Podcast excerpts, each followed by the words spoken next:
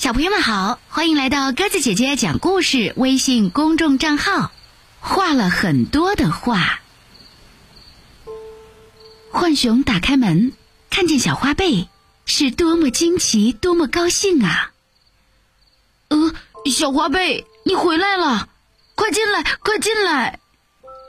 小花贝走进屋，又看见了自己那张小床。他走了以后，浣熊一直保留着他的床。还把被子叠得整整齐齐，就好像他一定会回来似的。浣熊大哥，你快画画吧，我给你带来了新的颜料，就在我的背上。你背上？对，你快用吧。浣熊用蘸了水的笔一试，果然是棒极了的颜料。呃，太好了，太好了。浣熊高兴地说：“他立刻摊开画纸，蘸着小花贝的背画了起来。他画了一朵花，那朵花发出了淡淡的香味。他画了一个太阳，太阳发出了金色的光芒。浣熊瞪大眼睛看着自己的画，还以为自己在做梦呢。天哪，这颜料太神奇了！”这画是活的，活的，它是有生命的。浣熊喃喃自语道：“就像以前在河边一样。”浣熊向小花贝深深的鞠了一躬，谢谢你。这天晚上，他俩很晚才睡。小花贝把这几天的经历都仔细的讲给浣熊听，一点儿也不觉得难为情。他觉得。浣熊是自己真正的大哥。浣熊大哥，我再也不离开你了。那我一定要画很多的画，让全世界的人都看到。浣熊兴奋地说。这时候，天快要亮了。第二天上午，小花贝还睡得沉沉的，浣熊就悄悄的起来了。他要去为小花贝买一份丰盛的早点。浣熊带着他那只珍贵的金怀表出门了。浣熊想，把金怀表卖了，就有钱给小花贝买早点了。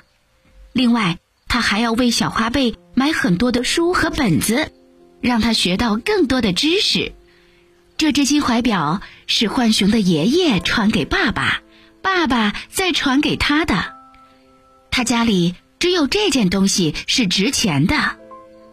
过了一会儿，浣熊捧着一大包东西回来了，那里面有好多吃的，还有很多的书和本子。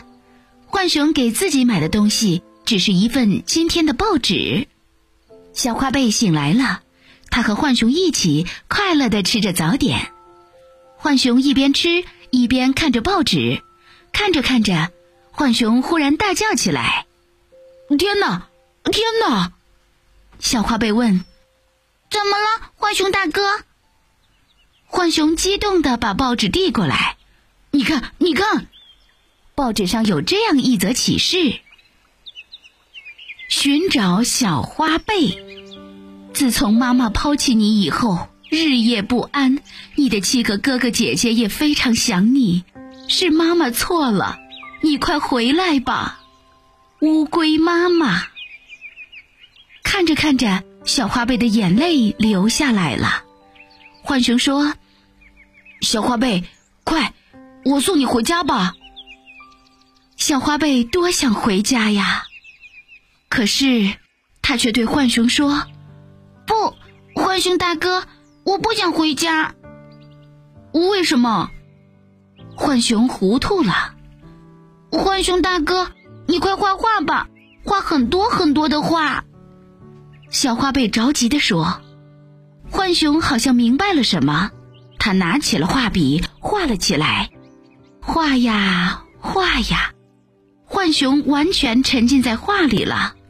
他画得很专心，好像世界不存在了。小花贝能够感觉到，他的背正在慢慢变薄，凉凉的风。好像要吹进他的身体里似的，可是他一点也不觉得痛苦，反而觉得幸福。他看见浣熊的画里，收起了花瓣的花在绿叶中沉睡，星星在一闪一闪眨眼睛，月亮正露出美丽的微笑。小花被睡着了，浣熊已经画了很多的画了。第十集，浣熊成了大名人。几天以后，浣熊把画包好，和小花贝一起到美术馆去。浣熊说：“我还是有点怕，以前美术馆的人总是把我的画往桌边一丢，看也不看。”这次一定不会了，小花贝说。到了美术馆，他们找到了馆长大猩猩先生。大猩猩傲慢地接过画，用眼角瞄了一下，好像马上准备扔掉。忽然，大猩猩像是被什么吓了一跳，眼镜也掉到了地上。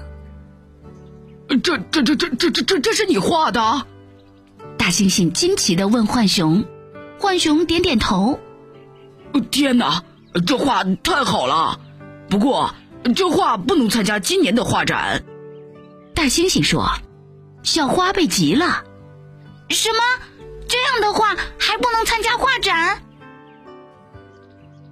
是的，大猩猩说：“因为这画太神奇了，应该专门为他们举办一个特别的画展，单独展出。”真是太棒了！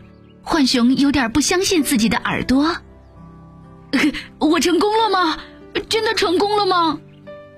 浣熊呆呆的站在那里。几天以后，浣熊特别画展开幕了，而且还不要浣熊出一分钱。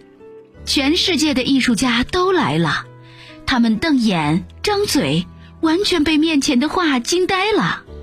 一夜之间，浣熊成了大名人，很多有钱的先生太太来向浣熊买画。你说吧，要多少钱一幅？八万、十万、五十万。他们向浣熊出价，浣熊总是微笑着摇摇头。那一百万一幅，你总肯卖了吧？他们以为刚才出的价太低了。浣熊一扭身走开了。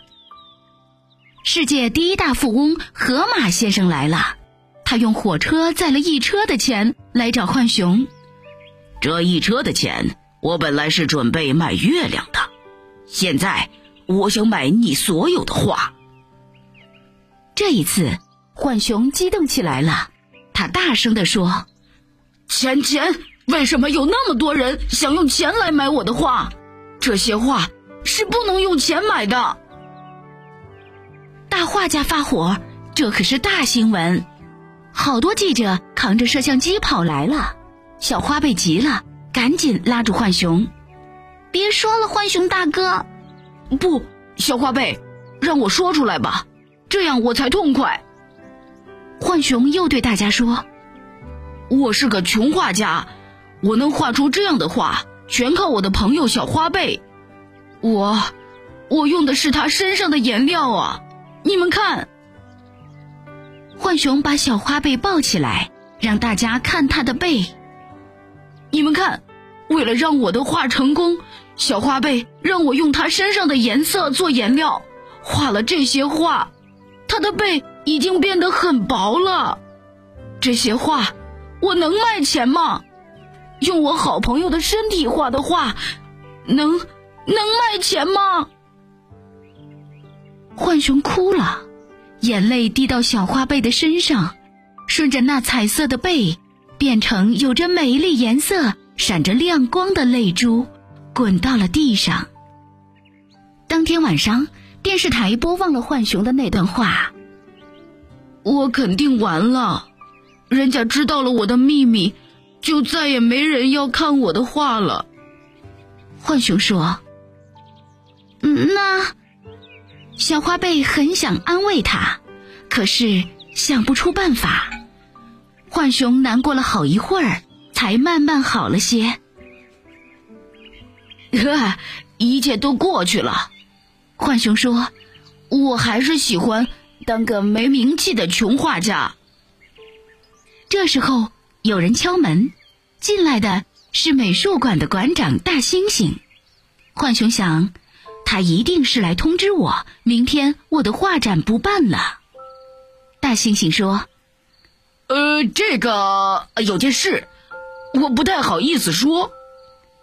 你说吧，大猩猩先生。”浣熊说：“我受得了。”大猩猩说：“呃，我想，我想跟您讨一幅画。”什么？讨画？浣熊很惊奇。我的画还值得您馆长收藏？啊，当然，当然。大猩猩说：“我研究了您的画，您很有才华，您一定会成为超一流的画家的。所以，我想……”嘿 嘿嘿。大猩猩做了个伸手讨的姿势。你听，浣熊大哥。小花被叫了起来，你成功了！大猩猩接着说：“美术馆决定为您建立一个画廊，另外还要给您一个画室，以后您可以搬到画室去住了。”浣熊的眼睛瞪得大大的，听大猩猩说话就好像在做梦。我真的成功了吗？苦苦画了这么多年，真的成功了吗？浣熊的眼睛里泪水在打转，他多么希望成为一个大画家呀！可是当他真的出名时，他又是多么吃惊啊！大猩猩要回去了，他对浣熊说：“请您过几天就搬到新的画室去吧。还有，您在画展上的画是无价之宝，我可不敢要。您就给我画一幅新的画，呃，就用一般的颜料。”感谢小朋友们的收听明天我们再见吧。晚安。